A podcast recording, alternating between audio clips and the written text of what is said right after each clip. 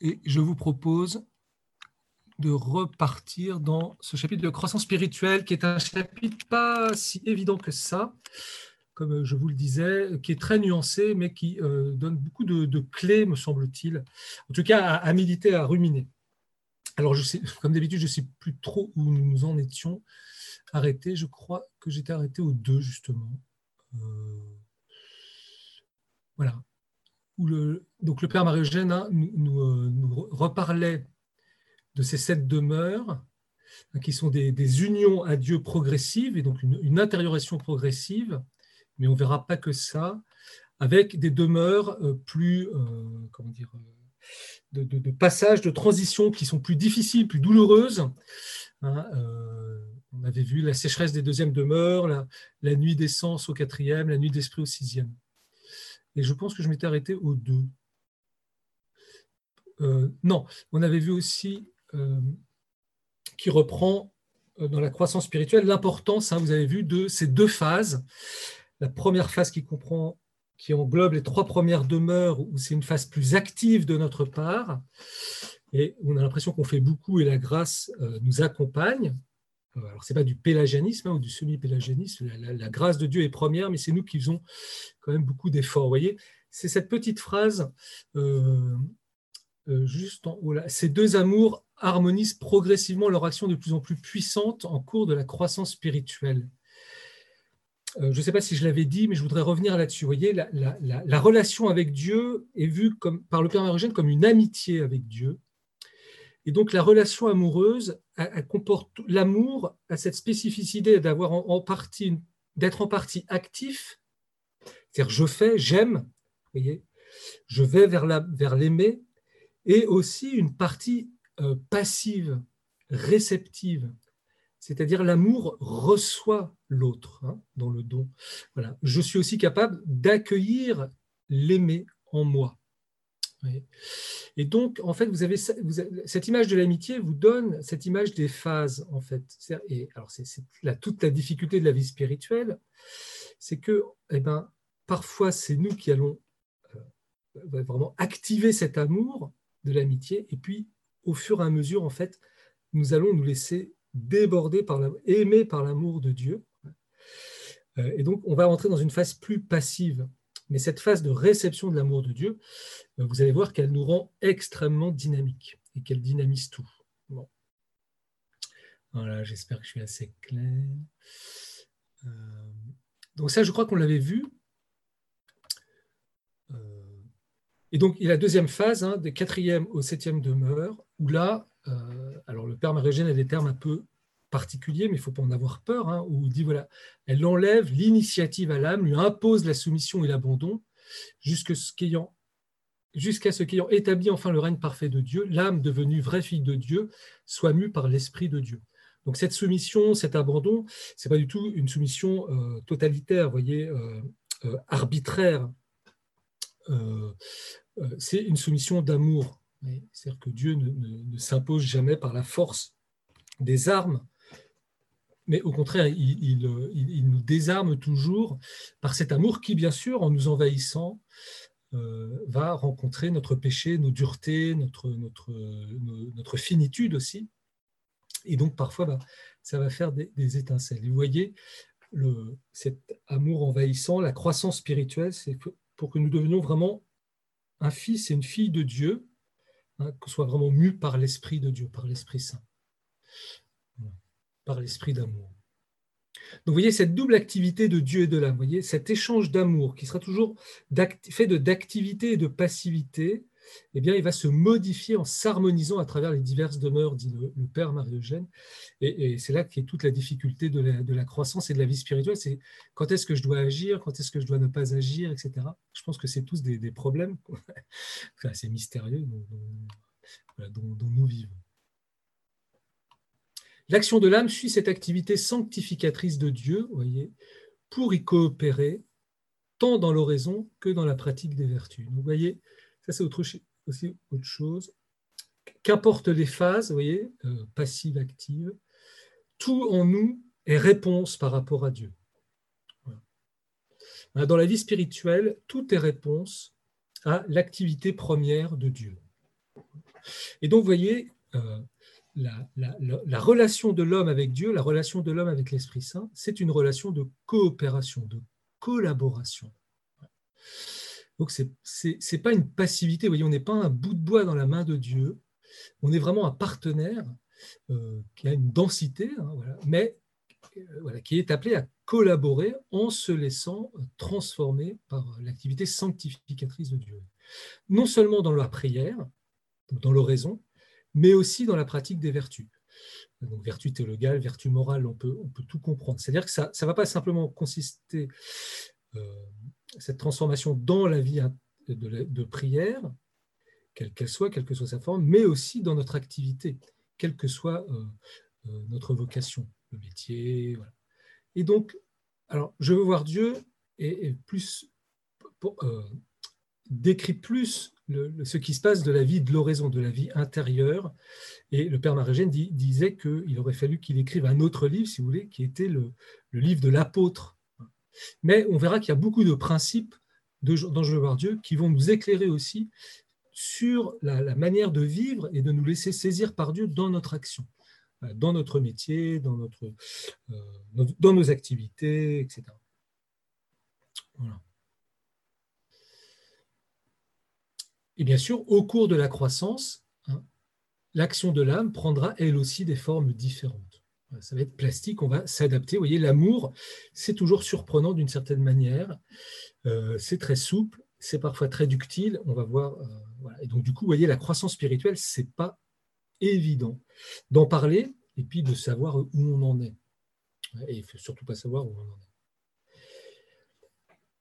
Point rajoute quelque chose d'important. Pendant la première phase, l'initiative de l'âme en l'oraison se déploie dans une recherche de Dieu par des modes qui se simplifient progressivement. Vous voyez, ça reprend ce qu'on avait vu un petit peu. Ben, au départ, dans l'oraison, on va avoir du mal à rester en silence, à rester passif. Il faut lire, il faut méditer. On peut s'aider avec le chapelet, les prières vocales. voyez Et le signe de la progression ici, vous voyez, c'est la simplification de l'activité. ça, Saint Jean de la Croix, dans un petit livre qui s'appelle La nuit obscure, il aura des, des, assez, euh, radicales quand il montre que quand Dieu appelle la personne à aller plus loin dans sa vie de prière, voyez, et, donc de se simplifier, d'arrêter, de, de, de, se simplifier dans l'activité, eh bien, il fustige un peu les âmes qui restent dans un certain activisme qui ne peuvent pas s'empêcher de multiplier les prières ou les dévotions, les pèlerinages, etc. Alors que, euh, pas parce qu'il y a une certaine sécheresse qui vient à, travers ça, mais en fait parce que Dieu est en train de simplifier et de faire entrer dans une passivité plus grande, d'une certaine manière, l'âme. Donc la notion de simplification et de simplicité euh, est importante. D'ailleurs, on pourrait l'agrandir à, l'ensemble de, nos vies. Voyez, plus on se simplifie, plus il y a quelque chose de juste qui se met en place. Donc vous voyez, il dit, le soin de l'oraison est prédominant au point que l'ascèse portera surtout sur le recueillement et sur ce qui peut le favoriser. Donc euh, ce que dit le Père Margène, mais on y reviendra plus tard, c'est qu'au début de la vie spirituelle, pour lui, voyez, ce qui compte, c'est quoi? Ben, C'est la relation avec Dieu qui va se vivre particulièrement dans l'oraison. Donc on ne va pas d'abord chercher à, conquérir le monde, à être un grand apôtre. On va d'abord chercher à soigner sa relation avec Dieu. Donc du coup, le reste, on verra après. Vous voyez, la 16, elle porte surtout sur le recueillement. Après, bon voilà, l'héroïne, la cigarette, l'alcool, tout ça, plus tard, on verra plus tard. Non, je plaisante. Mais euh, voyez, c'est surtout ça qui est important. Peut-être que pour les enfants, vous voyez, si vous avez des ados, des trucs comme ça, bah, ça peut être euh, un, petit euh, quelque chose qui peut marcher. Mais il ajoute aussi, hein, l'âme s'attachera aussi à la correction des défauts extérieurs. Donc, vous voyez quand même une sorte de mise en pratique des vertus qui est importante. Mais on sent que voilà, le soin de l'oraison est prédominant. et toujours, voyez, l'amour, le sens théologal, s'unir à Dieu. Pourquoi? Parce que Dieu, va nous attraper, et c'est lui qui va nous aider, nous transformer au fur et à mesure. Pendant la deuxième phase, la cesse deviendra à la fois plus intérieure et plus énergique pour détruire les vices capitaux qui paraissent sur le plan spirituel tandis que pendant l'oraison contemplative, l'âme devra coopérer énergiquement à l'action de Dieu par l'abandon dans un silence souvent douloureux. Donc vous voyez, plus grande passivité dans leur vie d'oraison, parfois difficile, la sécheresse, tout ça, on verra ce que c'est. Hein. Et puis, en même temps, euh, une assesse beaucoup plus énergique dans, la destruction des vices, euh, qui sont plus simplement les, défauts extérieurs, mais on saisit qu'il y a en nous des tendances, euh, des espèces de, failles qui, qui, qui imprègnent en fait un peu tous les actes que nous posons et qui les dévient. Et là, on va s'attaquer aussi à cela. Mais ça, ça ne peut se faire que parce que nous sommes éclairés par Dieu. Je reviendrai, il ne faut pas que je, dise tout. En ces régions où les exigences divines deviennent à la fois plus impérieuses et plus délicates, les vertus de l'âme sont plus spirituelles, plus profondes et plus souples. On retrouve cette intériorisation progressive. On peut caractériser les formes mouvantes de ces exigences et de ces vertus et, pour ainsi dire, l'atmosphère qui semble régner en chacune de ces demeures, en attribuant spécialement la foi comme vertu des quatrièmes demeures, l'obéissance et l'amour de Dieu pour les cinquièmes demeures, l'espérance et la pauvreté au sixième, la chasteté et la charité parfaite au septième demeure. Donc là, il nous tease un peu, donc on verra tout ça. Alors, notez bien qu'il parle d'atmosphère. Donc une atmosphère, c'est un état général, parce qu'on verra après qu'on peut euh, naviguer en toutes les demeures, mais c'est un bon point euh, euh, où là, il, reprend, vous avez vu les, périodes de transition un peu douloureuses, il dit voilà qu'est-ce qui va être quand même le, ce qui va être important à vivre à ce moment-là ou à grandir. Vous voyez bien, la foi, la foi, elle est dès le départ, elle est des premières demeures de notre, de notre, vie chrétienne. Elle est à la base et elle est au final, vous voyez, c'est le fondement de tout. Hein. Le, sacrement qui est lié, c'est le baptême. Hein, voilà, c'est le sacrement de la foi qui ouvre à tous les autres sacrements. Mais on verra qu'au quatrième demeure, ce passage difficile, euh, parce qu'il y a des sécheresses, il y a la première nuit, etc. Il se passe des choses eh bien, la foi sera très importante. La vertu théologale de foi pour tenir ce regard fixé sur Dieu dans la nuit. Après, les cinquièmes demeures, on verra que arrivé à ces cinquièmes demeures, eh bien, il y a des choses qui s'opèrent il y a l'union de volonté. Et donc là, vous voyez, l'obéissance, il faudra bien la comprendre, elle sera de, suivre Dieu partout où il va, parce que là, il y aura un lien particulier qui est opéré. Et puis l'amour de Dieu qui sera très important, parce qu'on verra que c'est la découverte de l'Église. Et puis, au sixième demeure, donc la nuit de l'esprit, eh bien, l'attitude qui sera très importante dans cette nouvelle transition hein, avant les, septièmes demeures, qui, qui une période de grande purification, etc., eh bien, ce qui compte, c'est l'espérance et la pauvreté. Il un très très beau chapitre, on, le verra. Mais bien sûr, l'espérance et la pauvreté, la voie d'enfance spirituelle, elle n'est pas simplement à vivre quand on sera parvenu au sixième demeure, elle est à vivre tout le temps, mais elle est très importante à ce moment-là pour le Père Marugène, et c'est pour ça qu'il met le chapitre à ce moment-là. Donc, vous voyez, on peut lire aussi Je veux voir Dieu, non pas comme une progression linéaire, mais comme, un peu toujours des cercles concentrés. Enfin, je ne sais pas comment dire. Euh, ou comme une spirale, vous voyez, et, vous pouvez tout à fait aller lire le chapitre sur la pauvreté et l'espérance, même si vous n'êtes pas au sixième demeure, ça éclaire déjà sur la vie de ce que vous vivez aujourd'hui. Donc, faut pas, ou, parce que c'est des, des, réalités qu'on vit en fait dès tout le temps, d'une certaine manière, c'est la vie spirituelle, la vie chrétienne, mais il y a des moments où là on peut pointer ce qui va nous aider à passer une étape ou euh, à nous unir plus à, Dieu ou, à nous laisser saisir encore plus par Dieu. Et puis au septième demeure, eh c'est la chasteté et la charité parfaite.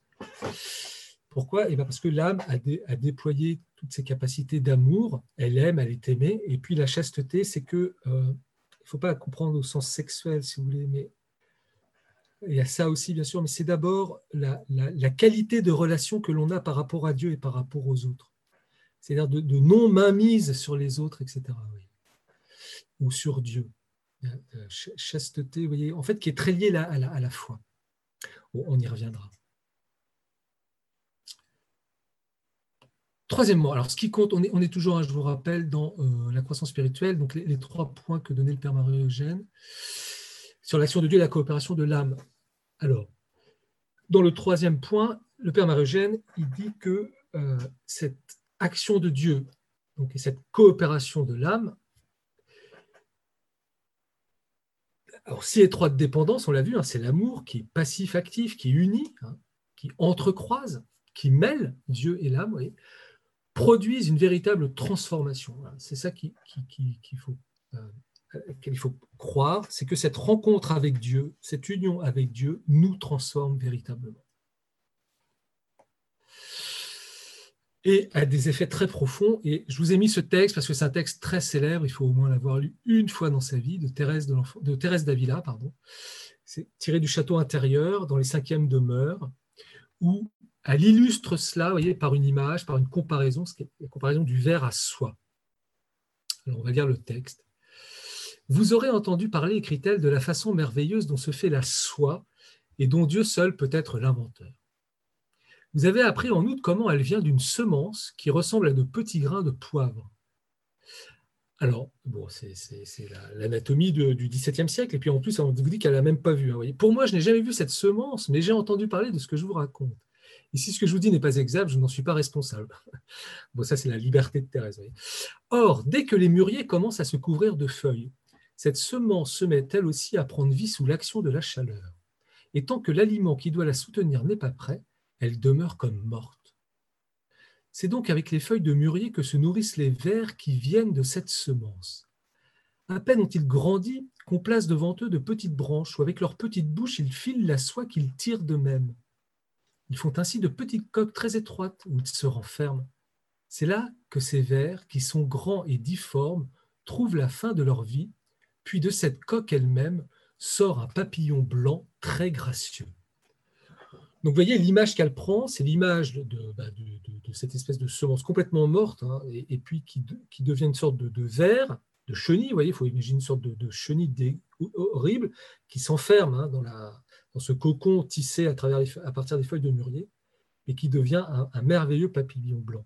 Alors en fait, il paraît que les, papillons de, verre à soie sont, plutôt moches. Enfin bon, mais, voyez, ce qui est important à retenir, c'est vous voyez, là, pour Thérèse, la transformation est celle d'un verre à un papillon. Donc c'est une véritable métamorphose. C'est ce que va expliquer le Père Marie-Eugène. Cette comparaison très appropriée au dire de Sainte Thérèse et sur laquelle elle revient plusieurs fois montre l'action transformante de la charité qui divinise en se développant, crée des vertus nouvelles, perfectionne les puissances naturelles et produit un type nouveau et parfait d'humanité qui est une âme transformée en Dieu. Donc, vous voyez, voilà le programme, voilà ce à quoi nous sommes appelés, tout le monde, à cause de notre baptême. Donc, cette transformation, par l'amour, en fait, c'est une véritable divinisation de notre être qui ne va pas détruire nos puissances naturelles, notre humanité, mais qui va la perfectionner et qui va faire véritablement de nous un saint ou une sainte.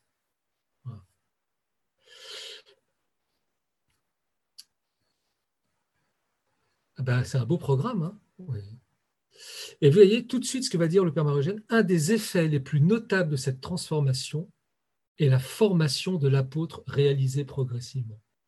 Donc, vous voyez, la croissance spirituelle, ce n'est pas simplement vous voyez, une sainteté de niche, de, de, statut, voyez, de, personnes de vie intérieure bien polies, etc. Non, elle, elle est en même temps une formation de l'apôtre. C'est la phrase de François, disciple missionnaire. C'est exactement ça. C'est-à-dire cette transformation par la charité, cette divinisation nous fait enfants de Dieu, mais elle ne peut pas ne pas nous faire aussi des apôtres. Chacun selon sa vocation, sa place, etc. Et un apôtre qui va se réaliser progressivement. Alors, tandis que dans la première phase correspond, et vous voyez là, il quitte la vie intérieure, il va parler de l'apostolat. Tandis que dans la première phase correspondant aux trois premières demeures, l'âme exerce sa mission apostolique avec son activité naturelle secondée par la grâce. Dans la deuxième phase, Dieu la saisit pour en faire un instrument parfait de ses desseins. Alors que son règne s'établit en elle au quatrième demeure, il serait nuisible à l'âme de vouloir distribuer les trésors spirituels qu'elle reçoit et dont elle ne saurait ainsi se priver sans danger. Alors vous voyez, là, il y a, quelque chose qui revient souvent dans Je veux voir Dieu, qu'on pourrait discuter aujourd'hui, je ne sais pas. Mais vous voyez, le, Père Marie-Eugène, il expliquera théologiquement après pourquoi il prend cette option. Il dit, mais en fait, on ne peut pas être un apôtre parfait tout de suite. Et donc, il faut faire attention euh, dans, les missions que nous prenons. Parce qu'on risque de se faire dévorer, on risque de se perdre, on risque de se surexalter et de, prêcher pour soi, on risque de tomber parce qu'on va avoir du succès et que la tentation sera grande. Et puis, on va, s'épuiser parce qu'en fait, on a peu de richesse spirituelle intérieure. Donc en fait, ce que, dit ici le Père Marie-Eugène, c'est que l'apostolat et la fécondité de l'apostolat sera lui aussi progressif en fonction de notre union à Dieu. Et que des fois, il ne faut, il faut pas mettre la charrue avant les bœufs. C'est-à-dire de, de prendre des missions extrêmement grandes, importantes, etc., alors qu'on n'est pas encore spirituellement au niveau de, la, croissance en nous n'est pas à ce niveau d'apostolat. J'espère que je, suis clair. Voyez. Et donc, c'est vrai que le Père Marie-Eugène, on reverra avec Thérèse Avila. Thérèse Avila dira bah, d'abord, voilà, il faut préserver cette intimité avec Jésus, se laisser transformer, et au fur et à mesure, eh ben, l'apôtre va, être formé, l'apostolat va venir, etc. Et donc, il y, a, une étape importante qui est la, les quatrième demeure, j'y reviendrai. Et puis, au cinquième demeure, Dieu ayant établi son règne dans la volonté, voilà, c'est l'union de volonté, ayant établi son règne dans la volonté, peut déjà utiliser l'âme comme instrument et lui confier une mission. Vous voyez, mais c'est les cinquièmes demeures. Instrument imparfait que les épreuves extérieures et les purifications intérieures des sixièmes demeures perfectionneront. L'union transformante, c'est l'apôtre parfait, donc c'est le saint, hein. c'est les septièmes demeures, embrasse de zèle, docile aux motions divines et de ce fait étonnamment puissant. Voilà, par exemple, le Père Marogène, il dira voilà, l'apôtre aux septième demeure, euh, on peut l'envoyer n'importe où, dans n'importe quelle condition, n'importe quelle situation. Là, même 7 ans, il ne peut plus rien contre lui. Enfin, il ne lâchera pas. Parce qu'il est tellement uni à Dieu que, au, contraire, son apostolat sera très puissant. Donc, retenons qu'il va y avoir aussi, vous voyez, une croissance dans, euh, notre apostolat. J'ai un exemple complètement stupide qui me vient à, l'esprit, voyez, mais voilà, on ne commence pas par avoir, quand on est un jeune couple marié, sept enfants, on commence par avoir un enfant. Et déjà, on se prend un mur, et puis alors du coup, on va apprendre. Et puis, deuxième, troisième. c'est un petit peu comme ça. Euh, ça peut donner voyez, des critères de discernement aussi par rapport voilà, bah, à, organiser, par rapport à, votre, notre devoir d'État. Voilà, bah, J'ai un métier, tiens, le curé m'a demandé quelque chose, est-ce que je peux le faire? Et puis on me demande autre chose. Voyez, donc, et, alors des fois, ça peut être flatteur et tout, mais vous voyez, on n'est on peut-être pas des fois on peut se tromper, c'était pas bien en ordre, voilà. Donc ça, peut donner. Et puis des fois on se dit mais non mais moi je suis pas, euh, je suis pas au niveau. Enfin voilà, ce, serait un danger, etc. ça a discerné, tout ça. Est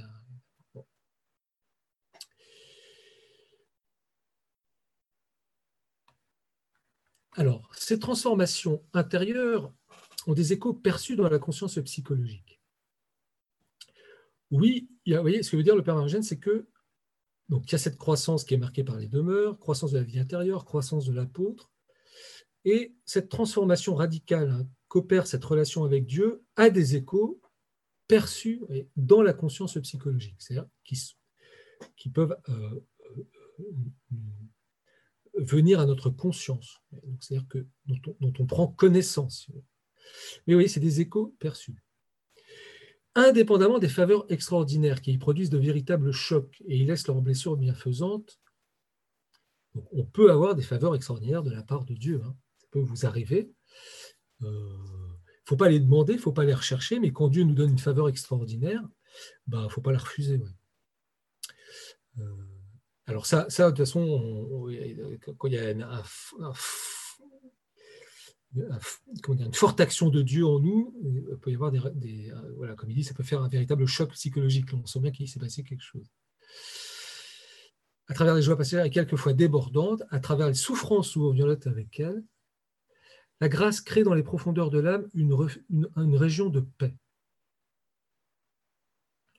vous voyez, en fait, le grand critère, au-delà, et parce que je vais revenir sur la, saisie hein, euh, psychologique de, ce qui se passe en nous, le père Marogène va y revenir plutôt. Euh, voyez, ce qui est important, c'est qu'en dehors des, phénomènes extraordinaires, enfin des, faveurs extraordinaires, des, impacts parfois psychologiques que l'on va pouvoir saisir, etc., le grand signe de la transformation, c'est la paix intérieure. La grâce crée dans les profondeurs de l'âme une région de paix Refuge que n'atteignent que rarement les bruits et les tempêtes. Ça ne veut pas dire, voyez, qu'on n'a pas des bruits et des tempêtes. Hein. Mais il y a quelque chose en nous, au plus profond, tout d'un coup, on sent qu'il y, a, il y a quelque chose qu'on peut rejoindre euh, et qui, est installé. Oasis aux sources de force et de joie, dont le bienfaisant rayonne, rayonnement s'étend progressivement, assurant stabilité et équilibre jusqu'à la plénitude et l'épanouissement des septièmes demeures. Donc, vous voyez, ça va venir, il y a une sorte de renversement, cette croissance, ça va venir aussi de l'intérieur par cette paix qu'on va sentir comme un petit grain au début, puis qui va, qui va prendre. elle coïncidera, elle vivra hein, avec, elle sera contemporaine des épreuves que nous traversons dans la vie, des souffrances, des tempêtes, des, voilà, on peut tomber au chômage, plein de choses peuvent nous arriver, et en même temps, il y aura cette, cette paix qui, au fur et à mesure, rien, ne peut ébranler. Voilà le signe euh, certain d'une union à Dieu et d'une croissance.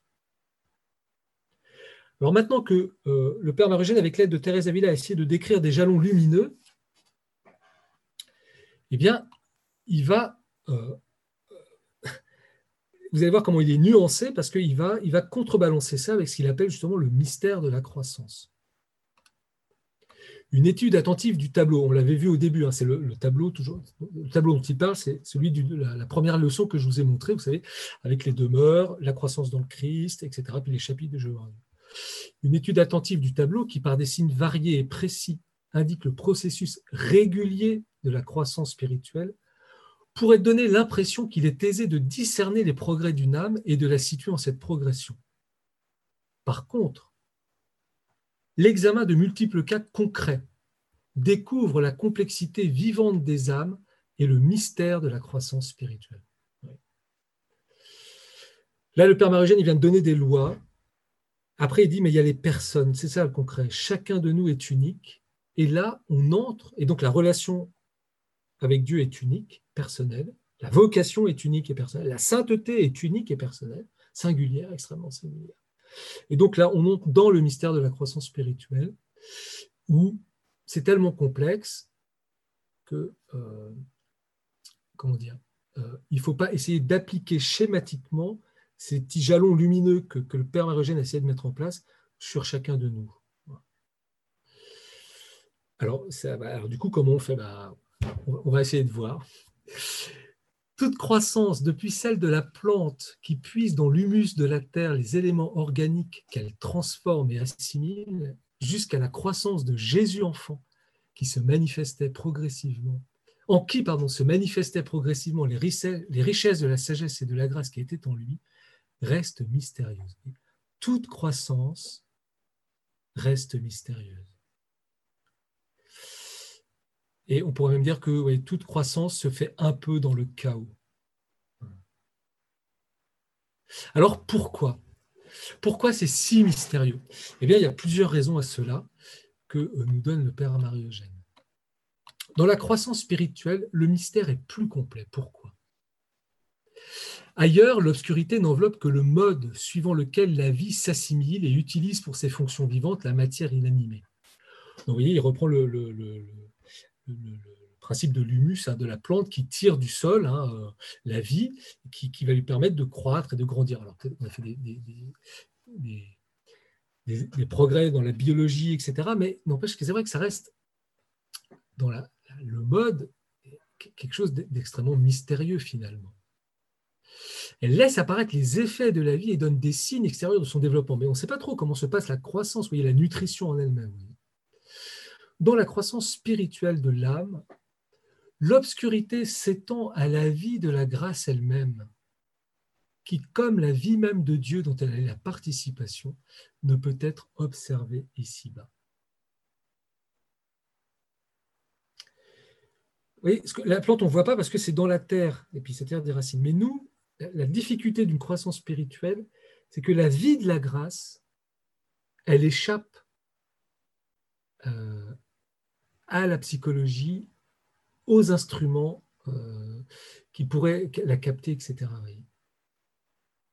Et donc, vous voyez, notre, notre relation à Dieu restera toujours mystérieuse et obscure parce que la grâce étant une participation à la vie de Dieu, nous n'avons aucun instrument pour saisir Dieu, et donc d'une certaine manière, la vie profonde de notre relation avec Dieu nous échappe à nous aussi.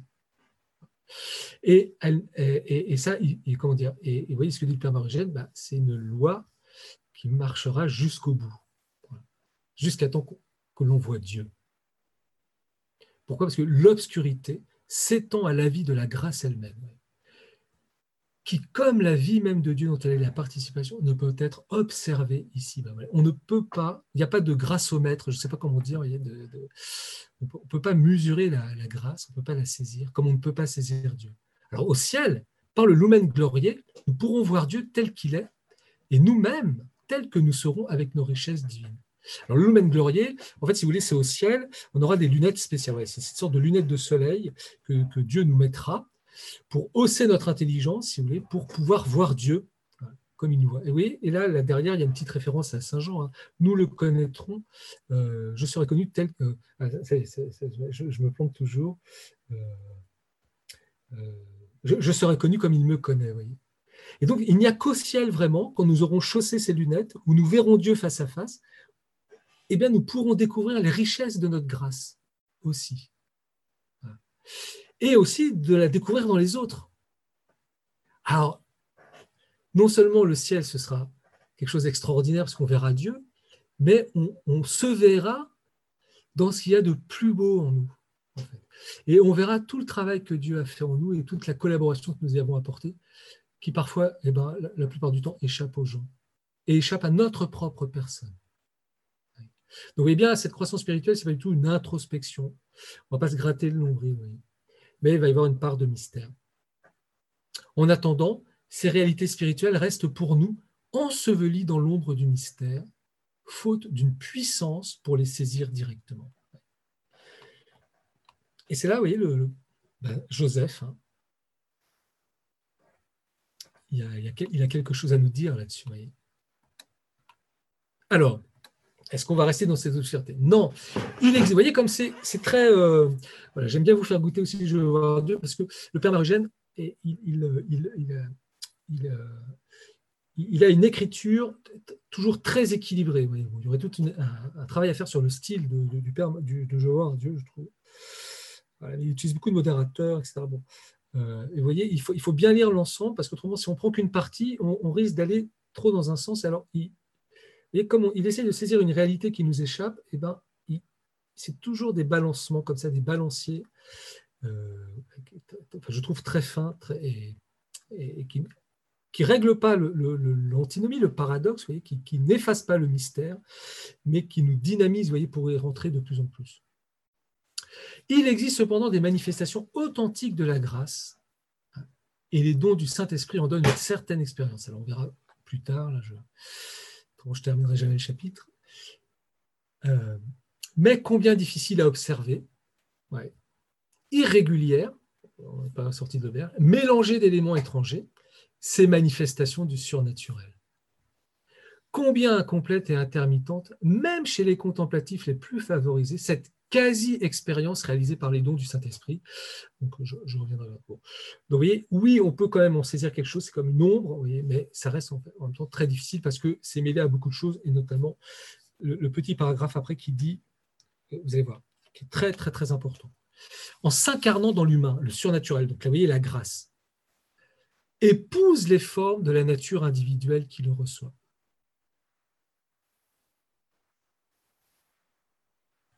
Alors, il y a, Je vais faire mon savant, mais cette phrase m'a toujours fait rire. Donc, il y a un adage scolastique qui dit euh, quid quid euh, recipitur modum recipientis recipitur. Tout ce qui est reçu est reçu selon le mode de celui qui le reçoit. Si vous avez un vase rond, eh bien, quand vous mettez de l'eau dedans, elle va prendre une forme euh, ovale, ronde. Si vous avez un, vase droit, un vase soliflore par exemple, euh, eh bien l'eau, elle va être euh, euh, verticalisée, si vous voulez. voilà, donc, et, c'est exactement ce que veut dire le Père Marugène ici. C'est-à-dire c'est que la grâce de Dieu, elle va épouser la forme de ce que nous sommes, c'est-à-dire elle va, d'une certaine manière, c'est ça, et il le dit mieux que moi, épouse les formes de la nature individuelle qui le reçoit. Donc la grâce va épouser chacun de nous selon notre tempérament, notre complexité psychologique, notre psychique, nos pulsions, etc. Et c'est pour ça, vous voyez, ça rend très difficile d'avoir des, thèses générales sur la croissance spirituelle, parce que les réactions à la grâce vont être extrêmement différentes en fonction de nos tempéraments, de nos humanités, de notre histoire, etc.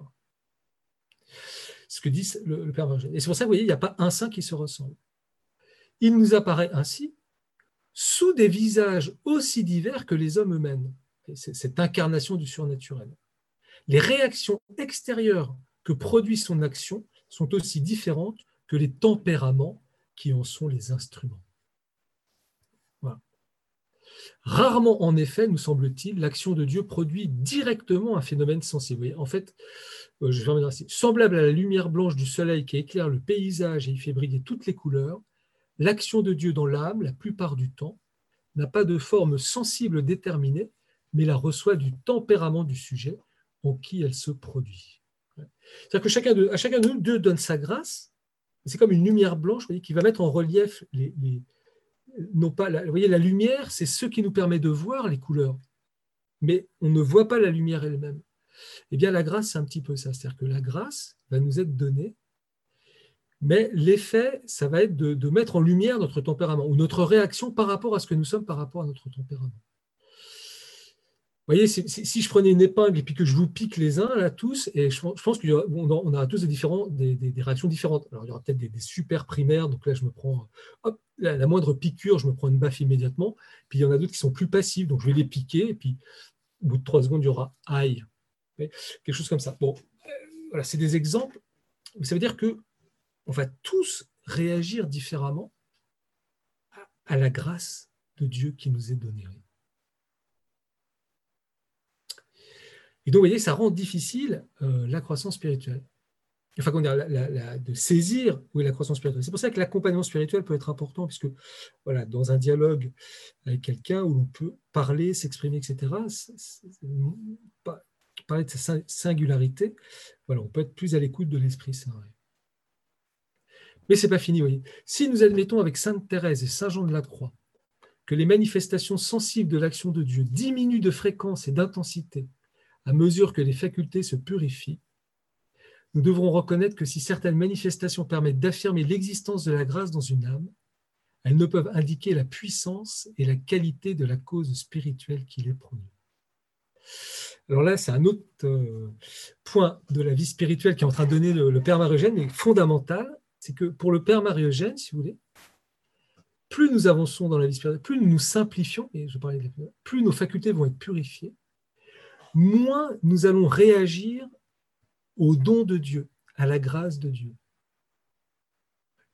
Nous, on pense que plus on va s'unir à Dieu, plus on va avancer dans la voie de la vie spirituelle, plus ça va être le feu d'artifice. Eh bien, en fait, le Père Marogène, il dit, c'est tout à fait le contraire. En fait. si nous réagissons parfois très fortement par rapport à la grâce de Dieu, c'est parce qu'en nous, ça manque de souplesse, ça manque de simplicité, ça manque de pureté. Et souvent, le Père Marogène, il, prend, c'est un exemple imparable, c'est l'exemple de la Vierge Marie. Marie n'a pas eu des extases. Vous voyez, quand on lit l'Évangile, Marie, on a l'impression que c'est une femme simple. Pourtant, elle est la pleine de grâce. il n'y a, pas, une autre créature sur terre qui a reçu autant de grâce que Marie. Mais vous voyez, à cause de son immaculée conception, à cause de sa perfection, quand la grâce de Dieu l'envahit, c'est tellement souple, tellement pur chez elle qu'il n'y a pas de réaction, il n'y a, pas d'extase, de, il n'y a pas de, lévitation, etc. Et donc, c'est aussi un grand principe de la vie spirituelle qui peut aussi nous apaiser, voyez. C'est que plus on va avancer, plus ça va être très discret finalement, euh, la conscience de la grâce ou les réactions par rapport à la grâce alors nous, souvent, on se dit, mais ah, je deviens sec, il ne se passe plus rien, etc. Et donc, bah, Dieu ne, donne plus. Bah, non, c'est l'inverse souvent. Si on n'est pas dans la médiocrité ou des trucs comme ça. C'est que comme on est plus purifié, on est plus souple aux motions divines, quand la grâce de Dieu passe, il n'y a pas d'obstacle. Eh bien, il n'y aura, y aura pas de, répercussions psychologiques ou d'un agir extraordinaire, etc.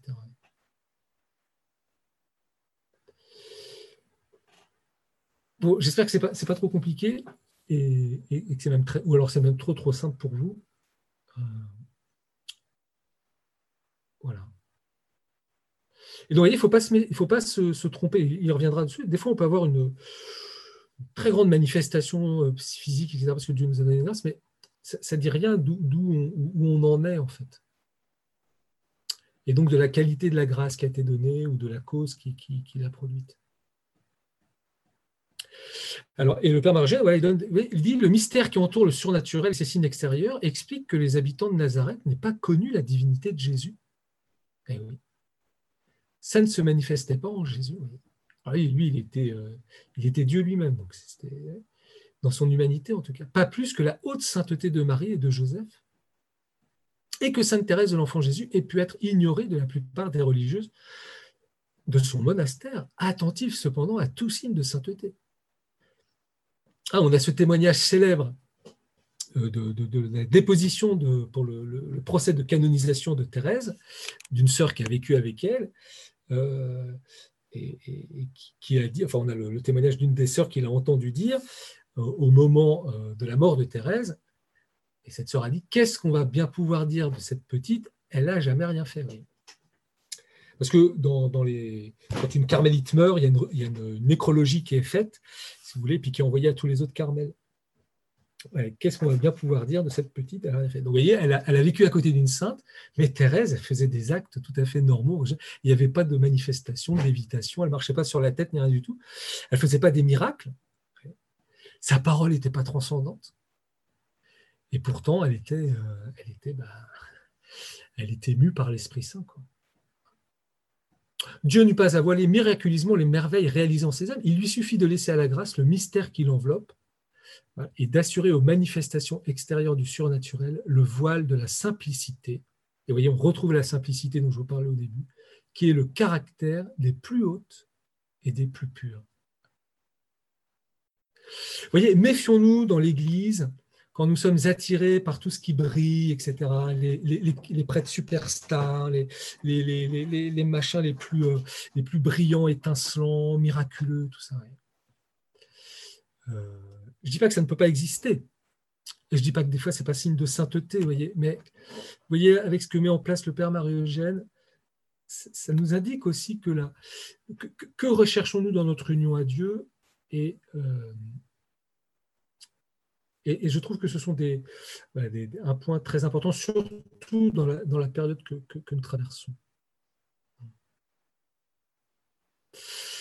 Alors, vous croyez que c'était facile? Pas du tout. L'interprétation des signes de la croissance est rendue plus difficile encore par la mobilité de l'âme. Eh non seulement la vie de la, de, la grâce nous échappe, c'est mystérieux. Les répercussions psychophysiologiques sont mystérieuses, mais en plus, nous on bouge. Voilà. Qui, au témoignage de Sainte Thérèse, tour à tour sous l'action de Dieu ou de diverses causes, vit des états bien différents et avec une facilité étonnante, va des régions élevées aux plus inférieures donc d'une demeure intérieure au plus extérieur. Donc, en plus, on bouge. on bouge. Et alors, ce qu'il ce explique, le Père c'est que souvent, eh ben, on bouge dans euh, une plus grande extériorité. C'est-à-dire qu'on est peut-être calé dans une demeure plus intérieure, mais ben, des fois, la mobilité, pourquoi, on ne sait pas trop, mais les actions, le dispersement, etc. Hop, on va bouger, on va, on va aller dans une autre, etc. Donc, vous voyez, c'est un peu, on fait le yo-yo. Euh, bon, c'est un peu comme nous, des, certaines journées. Hein. On, démarre, on, va croquer le monde, et puis on finit la journée, on est au bout de sa life. Voilà, et en 24 heures, en 12 heures de temps, on est passé de la vie est géniale, hein, euh, je vais me suicider, enfin, euh, disons, je, m'enterre sous ma couette et je bouge plus. Donc, bah, dans la vie spirituelle, c'est un petit peu la même chose, vous voyez. alors, il y a l'action de Dieu, il y a diverses causes. On, verra ça plus au fur et à mesure dans Je veux voir Dieu, hein, pour essayer de mettre un peu plus de, réalité sur, ces, grands principes. Mais attention, si souvent la sainte revient sur ce point avec une telle force que nous pouvons négliger de l'entendre. Donc entendons Thérèse. Je l'ai dit et je voudrais qu'on ne l'oublie jamais, si l'âme grandit comme nous l'affirmons, et c'est la vérité, elle ne croit pas cependant à la manière des corps. Et nous, les corps, ben voilà, on démarre embryon, on finit adulte, et ben pas l'âme. La vie spirituelle, c'est pas comme ça que ça grandit. Le petit enfant qui s'est développé est arrivé à la taille de l'homme mûr, ne recommence pas à décroître et à reprendre un petit corps. Vous ça c'est Benjamin Button, pour ceux qui ont lu la nouvelle. Fitzgerald. Pour l'âme, le Seigneur veut qu'il en soit ainsi. Ah, oui, on va passe de l'homme mûr au petit enfant, on va revenir à l'homme. C'est ce que j'ai constaté pour moi, moi Thérèse, car je ne le sais pas autrement. Il est des temps où ceux qui ont déjà leur volonté si parfaitement unie à celle de Dieu, qu'ils endureraient toutes sortes de tourments et souffriraient mille morts plutôt que de commettre une seule imperfection, sont parfois tellement assaillis par les tentations et les persécutions qu'ils ont besoin, pour éviter l'offense de Dieu et de ne point tomber dans le péché, de recourir aux premières armes de l'oraison. Ils doivent de nouveau considérer qui lui revient pas et elle toute tremblante, elle n'a pas envie d'y aller, elle a l'impression qu'elle va se... Voilà. Et on descend. Alors, que dit Père ben, Cette instabilité de l'âme qui ne serait habitée d'une façon permanente en une région spirituelle ou demeure déterminée rendra plus malaisée encore la discrimination de la demeure où elle se trouve habituellement. donc on peut faire une petite distinction. Vous voyez, il y a le lieu habituel où on demeure, et puis il y a l'actuel aussi. Vous c'est une distinction entre habituel et actuel. Euh, mais vous voyez, comme on bouge tout le temps, le père Margène dit bah, ça va être difficile de définir où est-ce qu'on est, habituellement.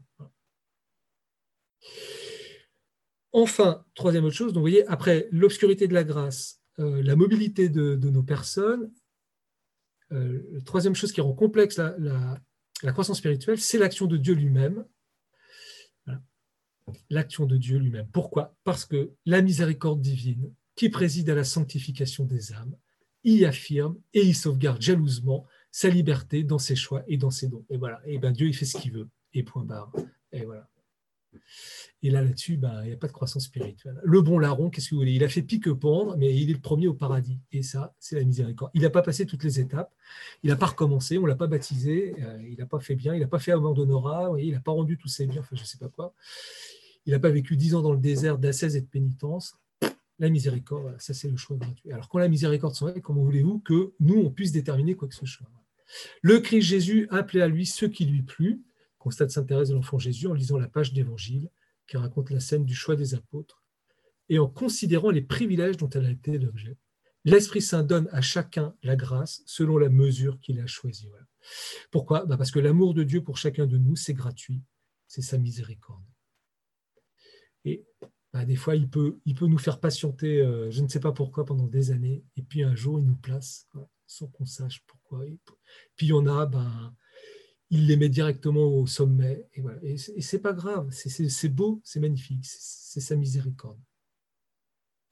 Ah, d'où la grande question du Père Noël. Mais puisque les signes de la croissance spirituelle sont si incertains, ou du moins si difficilement observables, que l'âme se meut si aisément à travers les demeures, et que d'autre part, la sagesse divine semble trouver sa joie à déconcerter notre raison en bouleversant nos conceptions dans ce domaine, que vaut donc la belle progression, Teresa, de l'âme à travers les sept demeures? Y a-t-il utilisé à l'étudier et à s'y rapporter En gros, est-ce que moi je continue d'écrire Je veux voir Dieu Est-ce que vous, vous continuez de le lire? Parce que franchement, on se demande si c'est bien utile. Avoir découvert cette obscurité rend plus prudent, plus humble dans les jugements. Alors, on pourrait ça le, faire aussi autrement que la croissance spirituelle. Voyez. Être plus prudent dans nos jugements, plus humble par rapport à nous-mêmes, par rapport aux autres. Apprend à respecter les droits de Dieu, à faire la part incontestablement la prière de sa puissance et de sa liberté dans l'œuvre de notre sanctification. On verra d'ailleurs que c'est un moyen que va utiliser Thérèse euh, pour ça on verra que l'utilisation des dons du Saint-Esprit, c'est de, parier sur la miséricorde de Dieu. Bien sûr, je ne mérite pas ta grâce, mais je vais tout faire pour que mes petites mains pauvres, etc., que tu ne puisses pas. Je vais te faire craquer le Dieu par ta miséricorde. Bon, on verra, plus tard. Ignorer ou négliger cette intervention divine, tout systématiser avec sa raison pour expliquer en formule claire et en tableau apparemment lumineux voyez, méfiez-vous aussi des personnes hein, qui vous mettent la vie spirituelle en, carré. Hein, c'est comme ça, c'est pas autrement, tac, tac, tac, ou qui voient tout de suite, ou les jugements péremptoires et tout. Tout systématiser avec sa raison pour expliquer en formule claire et en tableau apparemment lumineux, c'est tomber dans l'erreur d'un grand nombre qui prétendent s'y connaître en spiritualité sans être spirituel. Bloom, alors ça c'est les demi-savants que détestait Thérèse d'Avila. On ne saurait être spirituel en méconnaissant le mystère qui entoure l'action de Dieu. Ça, c'est beau, ça, oui. On ne saurait être spirituel en méconnaissant. En étalant en quelque sorte cette obscurité avec une telle insistance, Sainte Thérèse a heureusement complété son enseignement précis sur la croissance spirituelle. Et bien loin d'en diminuer l'intérêt, on a augmenté la valeur en indiquant dans quel sens il doit être interprété. Donc vous voyez, tous les jalons qu'on a posés avant, tout ce que va poser Je veux voir Dieu, ce n'est pas une méthode, ce n'est pas une recette, mais, ça va être, parce qu'on sait que ça reste mystérieux, il faut avoir conscience que c'est mystérieux, que ça reste obscur, a notre âme, la miséricorde de Dieu, et donc, on va utiliser ces jalons comme des, points lumineux, vous allez voir, comme dit le Père Marogène, mais non pas comme une méthode, comme une recette. Les précisions de l'enseignement ne sombrent pas en effet dans l'obscurité du mystère, elles subsistent et y brillent comme des points lumineux dans la nuit, indiquant la voie et marquant les étapes vers les sommets. C'est qu'en effet, tout n'est pas irrégulier et obscur dans l'action sanctificatrice de Dieu la sagesse divine, parce que Dieu est sage, il n'est pas, arbitraire. La sagesse divine, bien que transcendante, ne paraît pas toujours en désaccord avec notre raison humaine. J'aime bien le paraît pas toujours en désaccord. Elle a ses modes habituels d'agir fondés sur des lois que nous pouvons discerner. Les mœurs divines dont parle Thérèse, ou ça c'est un thème très fort chez le Père Marogène, il faudrait faire un jour un travail là-dessus, il parle des lois de Dieu. Donc s'il y a des lois, c'est un peu général, on peut s'appuyer dessus pour essayer de discerner. Assez facilement, nous découvrons que Dieu conduit les êtres selon leur nature, en utilisant les lois qui leur sont propres. Les astres gravitent dans l'espace et chantent la gloire de Dieu en obéissant à la loi d'attraction mutuelle du corps. C'est par la soumission aveugle à l'instinct que Dieu fait réaliser à l'animal la fin naturelle qu'il lui a fixée. À l'homme, Dieu indique sa voie par la loi morale qui respecte sa liberté. Donc vous voyez, ben voilà, l'animal est guidé par l'instinct. Ça, c'est la loi de Dieu dans l'animal. L'attraction, c'est les lois physiques, c'est ce qui gouverne les objets physiques, l'attraction des planètes. Nous, on a une conscience, c'est-à-dire c'est la raison, c'est la morale, la loi morale, qui respecte notre liberté. Et donc, vous voyez, la, première loi à suivre, eh ben, c'est la loi de la raison, de la conscience morale. Bien sûr, l'action de Dieu se fait chez l'homme beaucoup plus délicate dans le domaine surnaturel. La grâce se greffe sur la nature, elle est coulée en quelque sorte dans l'âme, alors on revoit hein, ce que je vous disais tout à l'heure, et dans les facultés, et on épouse parfaitement les formes. Par elle, donc notre nature humaine, hein, Dieu conduit l'âme à sa fin surnaturelle en utilisant ses modes naturels d'agir, en respectant la hiérarchie des facultés, notre intelligence, notre volonté, notre sensibilité, notre psychologie, sans violence inutile, suavement et fortement, suavitaire et fortitaire. Ça, c'est les marques de l'Esprit Saint, au point que l'action de Dieu disparaît le plus souvent sous l'activité naturelle, il résume un peu tout ce qu'on a vu, hein, et semble ne sortir qu'à regret dans cet ensevelissement dans l'humain sa simplicité lui permet de se mouvoir avec aisance et entière liberté. Vous voyez, la vie cachée, le Dieu caché. Alors ça, c'est peut-être propre au Carmel, peut-être propre au Père Marie-Eugène, vous voyez, mais si Dieu, il n'a pas besoin de se manifester dans des feux d'artifice, des grands éclats, etc., tant qu'il pourra se couler dans l'activité naturelle, c'est dans cette activité naturelle que va s'opérer notre sanctification et notre divinisation. Donc, il ne faut pas chercher des grands exploits, des grandes choses. Il faut vivre ce que nous avons à vivre. La miséricorde pourra faire brûler les étapes, renverser ici ou l'ordre des purifications, créer des formes nouvelles de sainteté, briser la berne ordonnance régulière des ascensions thérésiennes. Voilà, ça, il est tout à fait d'accord. Dieu, il peut tout faire. le processus logique et classique reste avec ses repères lumineux qui jalonnent les étapes de la croissance, permet de constater ici le travail lent et profond de la grâce et d'admirer là les jeux brillants de la miséricorde qui n'a tenu compte ni du temps, ni du travail, ni des obstacles.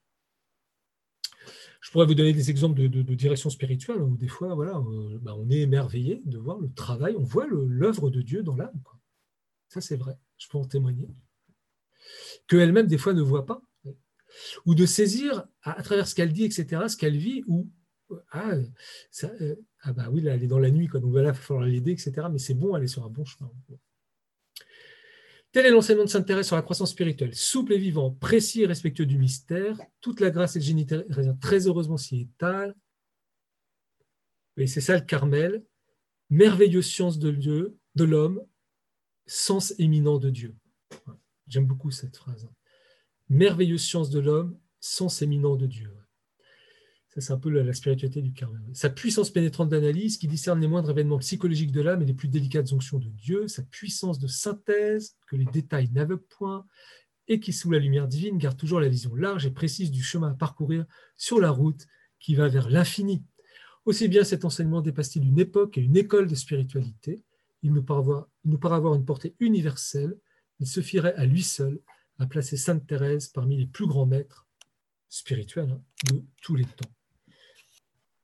Oui, merci. Je voulais juste, euh, sur la, purification, en fait, si on devait donner une définition simple de la purification, c'est euh, euh, la purification des, facultés, mais c'est aussi la, claire vision de, de, de, la noirceur qu'on peut avoir à l'intérieur et qui permet du coup d'être plus humble dans le jugement qu'on porte sur soi. Ça, ça, va se vivre comme ça parfois. Mais la, la purification de la faculté, de facultés naturelles, hein, spirituelles, ça va être de les remettre dans l'ordre, enfin dans leur état, de les, détacher de la gangue de, du péché du repliement sur elles-mêmes euh, pour les remettre dans ce qu'elles doivent être en fait. Donc c'est voilà, pas simplement la vertu euh, qui, concerne les relations, euh, voilà, mais, mais effectivement, c'est de, remettre la, la à sa place, nos facultés telles que Dieu les a voulues en fait. On verra comment ça se passe, il y a plusieurs phénomènes, etc. Et comment nous, souvent, on les vit paradoxalement, en fait. Ok. Euh, je peux dévoiler un peu, c'est la bûche de Saint Jean de la Croix, c'est-à-dire que, euh, euh, en fait, quand Dieu nous rend droit, nous souvent, on va avoir l'impression d'être plus tordu qu'avant. Oui, oui. Et, et, ça, c'est bon, c'est une bonne chose. C'est ce qu'on appelle une antinomie de la vie spirituelle. L'antinomie? Antinomie de la vie spirituelle. mais on reviendra. Si vous suivez encore Je veux voir Dieu, ça, viendra un jour. Ok. Vous pouvez le lire, vous pouvez le lire. Ah oui, oui, oui je commence.